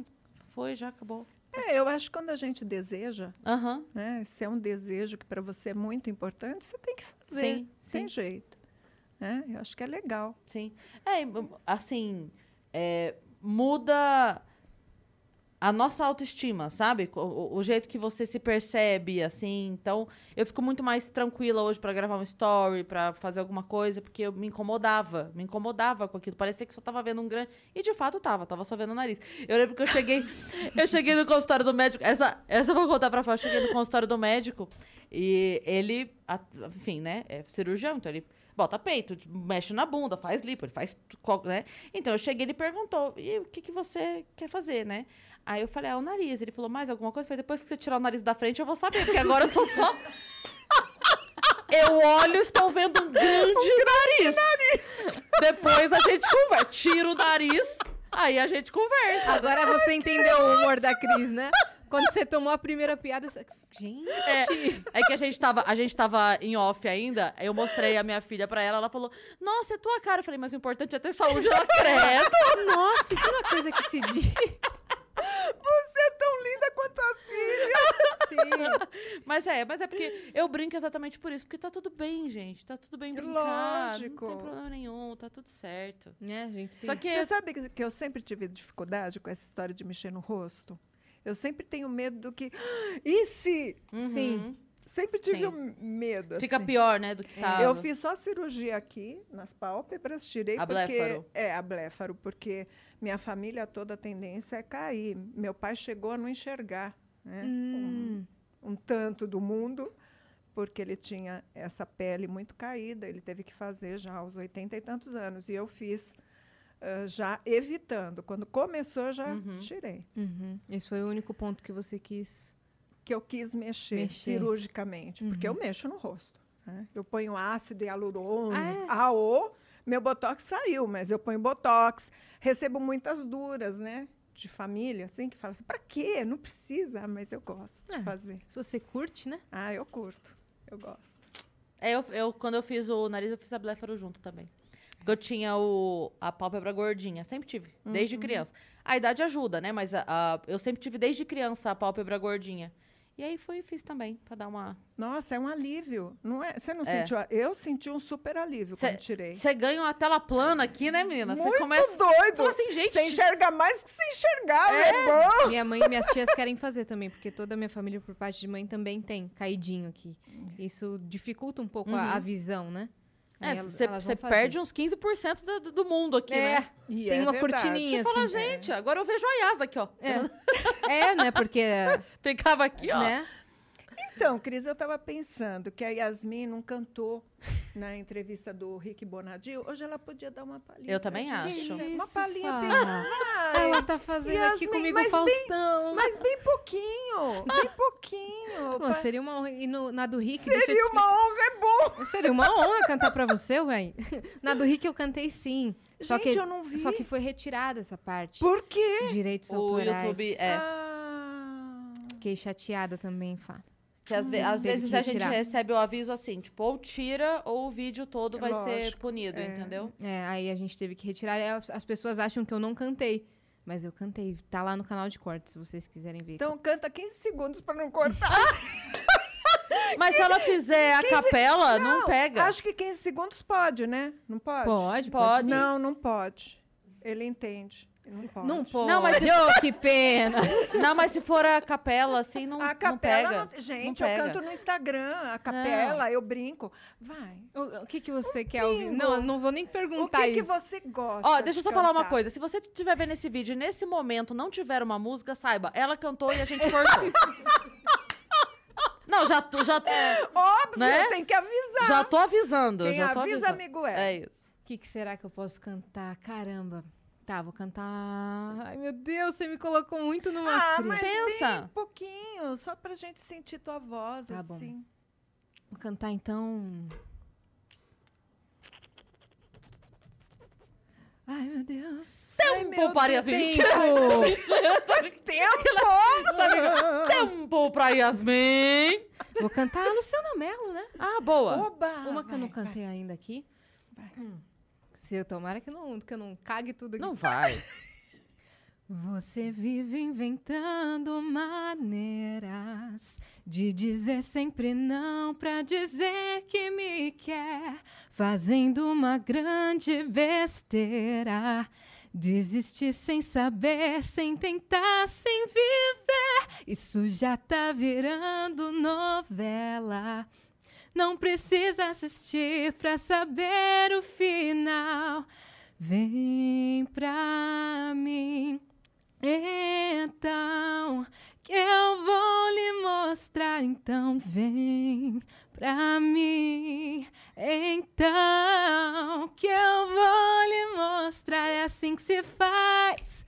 É assim que se ama, assim te quero tanto. Eu te quero bem, é assim que se faz. É assim que se ama, assim te quero tanto. Eu te quero bem. Quem sabe faz ao vivo, que lindo! Obrigada, obrigada. Yasmin, linda É lindo, não é? voz. Gostou? Nossa, lindo Nossa, demais. Eu fico nervosa quando me pegam assim de surpresa. Não, lindo, lindo, lindo. Parabéns. Ah, muito obrigada. Muito obrigada. eu- Cantei porque ela pediu, ok? Não, eu quero ter a honra de te levar para minha live. Ó, Boa. Com certeza, vambora. Muito Chama a gente que a gente. gostoso. Ah, obrigada. Temos Você aí. vai também, Cris? Claro. Lógico amor, que a Cris Porque vai. agora, como a live é minha, eu posso entrevistar quem eu quero. E eu acho isso maravilhoso, porque Sim. são tantas artes que vão no meu programa, até artes que não deveriam ir. E eu adoro, é. É, né? É. Tem assim um, um leque muito grande, um né, de leque. pessoas. é. A- Aqui também é a mesma coisa com a gente. A gente que a gente tem a liberdade de escolher as pessoas que a gente quer, Sim. que a gente quer trazer. Isso é uma delícia, E porque olha às vezes que eu honra minha. é, Muito honrada, eu Sim, me sinto. porque às vezes você tem na mente, por exemplo, vou chamar tal pessoa e quando você vê que realmente ela vai na É. sua live ou Ai, que ela vai estar aqui no podcast, eu abro a agenda às vezes e falo, meu Deus, essa pessoa que a gente queria faz tempo Pois está é. aqui. Pois é. E aí a gente fica super animada e tudo mais. É muito gostoso. É, e e é aquele sentimento que você estava falando, né? De, às vezes, de tiete, né? De você encontrar alguém, tipo, ó, a gente teve a Priscila Alcântara aqui, que era um sonho da IACCB. Teve Sim. o Pedro Mariano, que eu tava passando mal aqui, em cólicas, porque ele vinha. Então, a gente ter a oportunidade de conversar com alguém que a gente admira tanto e ver que a pessoa é legal. Nossa. O Nossa. Pedro também foi incrível. Nossa. Nossa. Gente, Você assistiu aqui? Não, eu entrevistei. Ah, você- Desculpa, eu não não. vi do Pedro. E quando eu vi da. Ai, gente, esqueci o primeiro nome. Da Alcântara. A Priscila, Priscila. A Priscila. A Priscila, ela foi ao programa e na hora que ela foi cantar, não sei por que cargas d'água quebrou o salto alto dela. Ai, gente, foi tão engraçado. Ainda bem que é gravado, né? Aí a gente arranjou um sapato para ela, gente, foi muito engraçado. Tem coisas que Quebrou. acontecem que É. são. Ah, é, não, a gente- o corpo dela não aguentou o peso da voz. É isso. Entendeu? O peso do talento. Só Não, ela é muito linda. Muito Ela é linda. perfeita Ela é. mesmo. Foi muito legal o episódio É. com ela. E, o, e do Pedro Mariano Nossa, não tem foi que falar. incrível, assim. Gente, mas- Inclusive, amanhã em São Paulo, show de Pedro Mariano. Show no Teatro Ó, a Bradesco, gente já aproveita e da divulgar noite. o amigo É. aqui. que é- Isso, 5 de lógico. novembro. é isso. lógico. Se Deus quiser, estaremos Eu lá, acho- mamãe. Eu acho que essa história de entrevistar ah, nos traz um repertório muito legal de vida, né? Sim. É muito bacana, Sim. cada qual com a sua história diferente, tão peculiar, tão única. O tanto que a gente aprende aqui com cada, com cada episódio, né? A gente extrai cada Sim. pessoa. Claro que a gente tem o filtro, né? Do, do que absorver e do que não absorver. Mas todo episódio a gente aprende alguma coisa diferente aqui. Isso é. muito gostoso. Até às vezes pode mudar a perspectiva ou a nossa opinião sobre algo, escutando a- aquela pessoa Sim. contar a, a experiência dela ou dizer os argumentos dela, você vira a chavinha e fala, cara, não tinha pensado por esse lado. Ou às vezes você traz um artista é, que você tinha pensado que a história dele fosse diferente. Que as portas foram se abrindo fácil, sabe? Às vezes a gente tem esse preconceito. E você vê que na história dele, não. Não foi nada fácil. a gente Pois se é. E é, vira uma história de, de superação E mesmo. como é bom a gente conversar com a pessoa e ver que a pessoa é, não é só um artista incrível, mas é uma pessoa bacana também, né? É. Como é legal. Eu lembro o dia que o Paulo Ricardo veio, ele chegou e, tadinho, ele chegou aqui atrasado porque eles tinham tido um compromisso antes e eles vieram e pegaram um trânsito aquele dia, realmente. to- na verdade, todo mundo chegou atrasado aquele dia. Ele chegou aqui tão preocupado, sabe? E a gente assim, cara, tá tudo bem, você podia ter chegado amanhã. Você, você ia. A gente, a gente dormia aqui. Se você tivesse chegado amanhã, você tava na hora. Sim. Você não tá entendendo. E ele chegou, e aí ele fez o programa. Só que a hora que acabou, ele falou: Gente, é, eu compensei, né? Assim, preocupado. Sim. Co- E a É gente falando, profissional. cara, o Leandro Learte, mesma coisa. Gente, eu fui interessante, É, né? E a gente, você desculpa, tá é, doido? Foi uma aula o papo com você, você tá maluco. desculpa se eu não, se eu não Ainda mais fiz Leandro, direito. meu Você- Deus. Leandro, você Pelo tá amor de Deus, você tá maluco, você doido. deu aula. Gente, eu voto só pra gente falar dessa turma toda, tá? A gente troca as experiências. Boa. Tá? É, né? Porque Boa. a gente aca- acabou que en- entrevista as mesmas, as mesmas pessoas, É. né? As mesmas pessoas. Mas que legal. Nossa. Que legal saber a, a sua perspectiva sobre isso. Vou A abrir sua aqui pra ver se a perspectiva gente tem- sobre é, aprender com as histórias da- das pessoas. Muito, né? O Pedro contou uma coisa para mim que eu jamais poderia imaginar, que ele deve ter contado para vocês também, que foi a experiência dele de menino quando a mãe morreu. Sim, é ele Sim. contou. Gente, que coisa incrível, né? Que menino machucado. Sim, e na escola e todo Na mundo escola, perguntando. Porque no dia é. seguinte ele foi pra aula. Que ele e os irmãos coisa foram também, pra aula. né? É. Que coisa, é, eu não entendo. Foi para aula e foi, de uma certa forma, ah, Assediado pela, pela mídia, né? puseram o dedo em cima dele, Da né? Um- De um ferida. menino, né? Então, assim, quando você começa a ouvir essas histórias, você pensa, nossa, cresceu tão cedo. Sim. É. E ele, Né? e ele não sabia onde doía ainda com essa idade. É. Ele falou que ele teve depois uma, uma descoberta da falta que a mãe dele Que fazia. a mãe dele Uns fazia. quatro anos depois. E a mãe, mãe, Mãe, mãe. né? É. Porque uma mãe que todo mundo venerava, né? Sim. Eu acho que cantora como ela E que ainda, grandeza. ainda não tem Que igual. grandeza a dele de é, entender que ele precisava guardar num cantinho dele a dor de filho, porque existiam fãs que precisavam projetar nele essa entrega de carinho, né? Então, a hora que ele entende assim que eu não posso ficar magoado com as pessoas vindo me agradar, porque elas elas estão canalizando Uhum. pra mim o amor que tinham por ela. Então, eu, É, eu que preciso coisa, né? Que elas também estão órfãs de, É, de Elis. Mas que grandeza, que pessoa, É. olha. é, Ge- genial, Eu genial. falei pra ele, eu era, eu era fã do CNPJ, virei fã do CPF, porque que pessoa maravilhosa. É E isso. a gente ficou honrada que pra ele também foi uma experiência muito legal É. de estar aqui no podcast. Então, tem uma pessoa que a gente reverencia dessa forma, vem Exatamente. aqui e a gente ainda consegue deixá-la confortável e, e feliz de estar aqui. Pra Nossa, é, gente é o, que, demais. é o que vale né? pra caramba, é, né? É verdade. nossa. Espero que pra você também tenha sido assim. É um encontro lindo de, de duas meninas muito especiais que têm a arte na veia e isso me contaminou. Gratidão. Felicidade. A, Eu é gente, que a gente tem um recado aqui. Temos um recado? Temos. Quer mandar ver, minha parça? Ó, a Luana RJ mandou: Oi, Yas, oi, Cris. Oi, Luana. O Vênus hoje caiu do céu pra mim. Que papo incrível, leve, leve. Linda. Foi tudo depois de um dia de trabalho difícil. Beijo, Fá, você é linda. Obrigada pela companhia diária, meninas. Tem várias Beijo, Valeu, hein, Lu? Luana. Que legal, cara. Gostei muito. É legal, a gente recebe muita mensagem de gente falando assim, pô, vocês me fazem companhia. Que lindo. Parece que é um bate-papo no fim da tarde, assim, leve, gostoso, e a gente fica muito feliz com isso, porque é aquilo que você falou, né? É, não é desfazendo dos outros programas. Tem que ter, tem que ter o noticiário, tem que ter, sabe? Mas chega uma hora que a pessoa fala, cara, ok, eu só não aguento mais. Sabe, eu só quero desligar um pouco, relaxar um pouco, rir um pouco. Depois a gente volta, não é alienar. Não é alienar, mas é a função. Sabe, é meio que a função do fim de semana na nossa vida, né? Você trabalha, trabalha, trabalha, e é salubre que você pare pra se divertir, tá, tá, tá, tá, tá, e depois você volta. Então é meio que isso, né? O que a gente faz. A gente cuida do alívio. É. A gente é o alívio. A, a gente não tá prometendo que vai solucionar nenhum dos problemas que existiam antes de você começar a ver. Sim. Muito provavelmente eles vão continuar existindo depois que você terminar de ver. Mas pelo menos você vai voltar um pouquinho mais. Né? Ai, tá bom. Aliviada. É, e tem diferentes tipos de episódio, né? Tem episódio que traz mais é, informações densas, que sei lá, às vezes vem um, um perito criminal aqui, aí vai trazer um papo mais denso. Um historiador um que já veio. historiador que já veio. Ou alguém que tem um canal de viagens, que vai trazer informações da, da cultura do mundo, né? Cada pessoa é, consegue se preencher com o Vênus onde tá, tá faltando ali. Isso que, é, isso que é legal. A gente não fica só num, num nicho assim, ah, é, hoje vai, eu quero saber só suas fofocas. Claro Uhum. que também existe e tudo bem existir. Mas a gente gosta de diversificar. É. É isso, por isso que ah, você fala, existem os outros programas, eu também respeito quem goste, mas eu mudo de canal. É, acho que tem dias e dias, né? É. Tem, tem É a mesma coisa, saber, começo da que você quer pandemia. Você quer saber de tudo. É. porque você quer estar por dentro, você É. quer saber onde você está pisando, tá, tá, tá.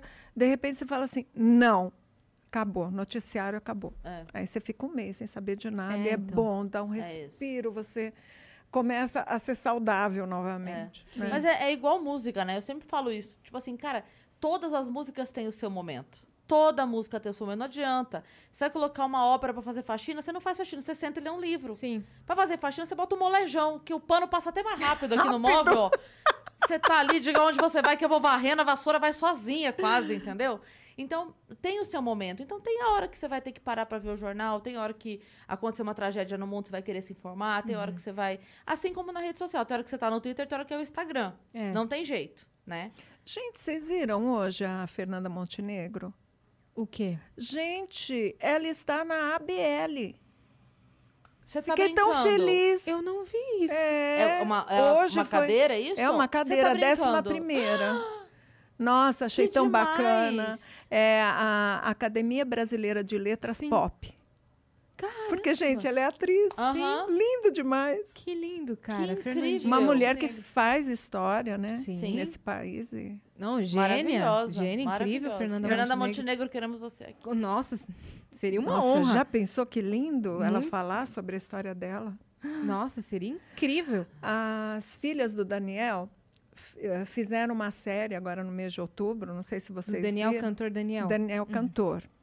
E contando sobre uma grande mulher brasileira e contando a história de meninas. E são duas meninas contando a história. Elas cantam divinamente bem. Elas cantam muito bem. Muito bem. Muito bem. E daí trabalharam as meninas e elas contam a história da Fernanda. E é lindo. E daí hoje, quando eu vi, eu associei né, essa história dessa mulher que, na época, ser atriz, imagino Aham. que era, né, que ela deve ter o quê? 80 e poucos anos. E, nossa, Todo incrível. preconceito, né? Todo... É. Todo preconceito. E aí ela teve o apoio dos pais quando eles viram que não tinha. Gente, eu não estou falando de mim, estou falando de todo mundo, né? Eu não sou fofoqueira, não. Só estou contando coisa boa. É, você tá. Porque a nossa arte é maravilhosa, esses artistas são incríveis. Né? E achei lindo eles terem a ideia de trazer a Fernanda e contar a história da Fernanda através de duas meninas. Muito bacana. Fica delicado, É, né? É. E o seu livro é sobre o quê? Receitas e poesias e contos. Ah, e tudo que você gosta, você vai juntar num, num material só. É, o que, que eu fiz? Eu, tava, ah, eu tive que cozinhar na pandemia. Eu não cozinhava há trocentos anos e dizia que não sabia cozinhar, e agora eu não sei mais também. Porque uma das coisas que não ficou da pandemia para mim, Cris, é essa história de cozinhar. A máscara abandonou, fica. abandonou. Mas é interessante que eu curti Sim. porque era uma turma em casa, era uma confusão. Aí eu falei, sabe de uma coisa, a cozinha eu assumo. Aí assumi a cozinha as receitas começaram a vir de uma forma espontânea, não precisava ler nada, vinha receita de vó, receita de mãe, que eu tinha isolado, ficou no meu inconsciente. E aí a Júlia, não sei se porque estava grávida, né, minha nora, ela falava, ai, que delícia, que delícia, que delícia. Aí comecei a fazer os bolos. Falei, sabe de uma coisa? Eu vou escrever um caderno de receitas para vocês, para a Fê, minha nora, a Júlia e a minha filha. Comecei a escrever. Um, um belo dia, eu lembro, era um entardecer. Estávamos eu e a Fê na sala, e eu falei, Fê, olha só o que eu escrevi. Daí eu escrevi uma poesia falando do chocolate, sobre o chocolate. Aí a Fê falou, nossa, que sensual, Fá. eu falei, olha, que coisa, né? Sensual, chocolate. Sabe que me veio uma ideia? Acho que eu vou escrever as receitas e o que a receita me trouxer de pensamentos, eu vou escrever. E vou mesclar. E daí surgiram histórias, aí poesias, Que e daí a legal. cada receita é uma história. E aí o livro ficou pronto, tem um mês e meio. Ah, tá pronto então. Tá pra lançar. Agora está diagramando. Fiz fotos de capa, já tem um- umas duas semanas, e vai para a gráfica no final do mês. Então pra 2022, provavelmente. Eu acho que em dezembro já está aí. Aí sim, né? Boa. Então tem que te acompanhar no seu Instagram pra, pra saber das novidades, né? É, não precisa tanto, né? Puxa, que distanciamento. e Não, eu mas quero quem- lançar online, que é uma coisa que eu não. né, eu gosto do livro físico, mas o online tá, é Sim. mais barato e está muito em voga, né? Sim. Então, vou lançar online também. Então. Mas Todas quem tá versões. assistindo a gente que quiser saber essas datas todas, É pega pra no- te acompanhar no Insta, isso que eu quis dizer. É, claro, muito obrigada. Tava fazendo Yasmin, sua, você sua é divulgação, ótima apresentadora, cara. que linda! Eu tava fazendo sua divulgação. Arroba Fá Morena. Pronto. Fá Morena. Isso, Fá Morena Oficial no Facebook. É que eu sou desligada, você vê? No Agora, Facebook. como todo mundo pergunta dos meus dois S, eu preciso perguntar por que dois As? Porque a Cida Liberato... eu contei para vocês da Cida? Contou. Falou. Ou contei para Do número um? Desculpa, gente. Imagina, quer uma água? Ah, Não, eu tenho aqui. Ah, tá aí. Ah, do número um. A Cida ah, fez uma numerologia quando a gente foi almoçar.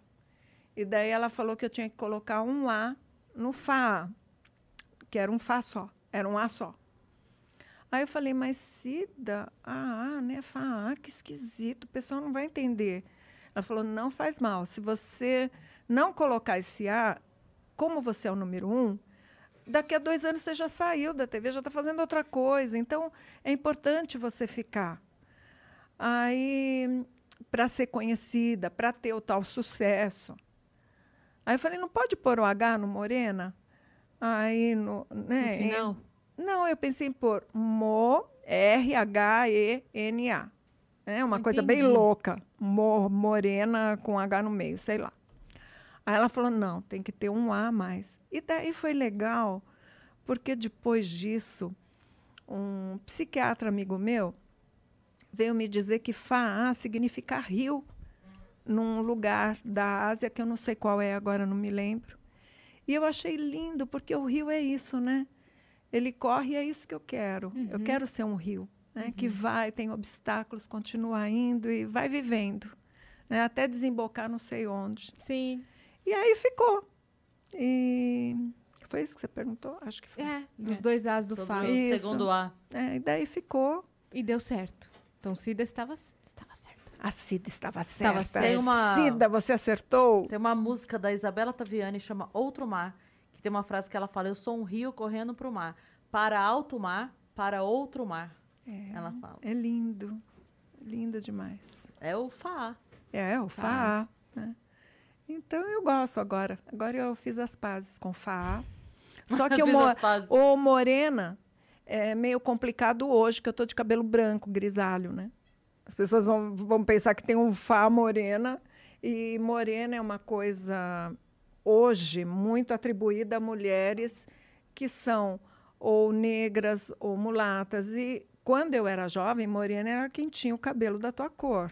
Yasmin, o cabelo mais escuro. E eu tinha um cabelo castanho. E as pessoas me chamavam na rua, ô morena, ô morena. Achei que era seu sobrenome, Morena. Ah, Não, Porque. Morena também é Não. sobrenome, né? Quem me batizou foi a Hebe Camargo. Fá Morena. Que legal. É, a gente estava Caramba. a gente tava conversando. Ela falou assim: Fá, você combina muito, você é morena. Fá Morena, pronto. Batizamos a Fá. Olha, Aí ficou. Fá caramba. Morena. Hebe Camargo É. batizando e irmã e Cida Liberato. Colocando o A no A. Então, seu Você nome vê que só, batismo só- legal, é. hein? só toque de, de artista. Que batismo. O meu tem também um toque de artista, mas ele não sabe. É, você botou, ela faz o toque eu dela. botei, eu botei meu próprio toque. Quero nem saber. É, Mas é conta, numerologia, Cris. numerologia. Com S a mais? pra ficar mais bonito, né? É, não, eu só eu sou muito fã do Celton, do Celton Mello. Mas- E eu participava de não, um. né? Só. Ah, apenas. E eu participava de um blog na internet e tal, e tinha uma outra Cris já lá. Então ela já era a Cris. Então, quando as pessoas iam se referir a mim, ah, não sei o que é a Cris. Qual Cris? A Cris do Celton. Falavam, tipo assim. E fica. A Cris do Celton era grande pra escrever a Cris do Celton. Aí começaram a usar Cris Com S. e um S maiúsculo separado. Esse espaço morreu, ficou a Cris, só que eles ainda usavam esse S maiúsculo, era C, R, I, S, S. E aí, só que daí na hora de transformar isso em rede social, ficou tudo minúsculo. Olha O, só. o Cris Paiva nasceu assim. Esse segundo S é de Celton, ele não sabe disso. A gente tá completando aí bodas de prata de um relacionamento que ele não sabe que existe. A gente tá tentando te avisar já Não, eu tô falando sério. já. Eu tô falando sério, a gente tem bodas de prata é, de um relacionamento platônico. Olha que coisa vê que doida. loucura? Ele nem imagina. Ele Ele, nem precisa imagina. vir aqui para ver como é que ele Precisa. sente isso. Ele Eu precisa. já- Tomara eu que a já Cris encontrei com esteja ele. presente Não, no eu corpo vou morrer. dela. Eu vou morrer. Eu já encontrei com ele. Meu apelido foi Cris Catatônica por quatro anos por causa disso. Porque eu travei. Juro. Eu travei. Eu tenho uma foto que eu não mostro pra ninguém, que meus amigos tiraram, que a hora que me apresentaram.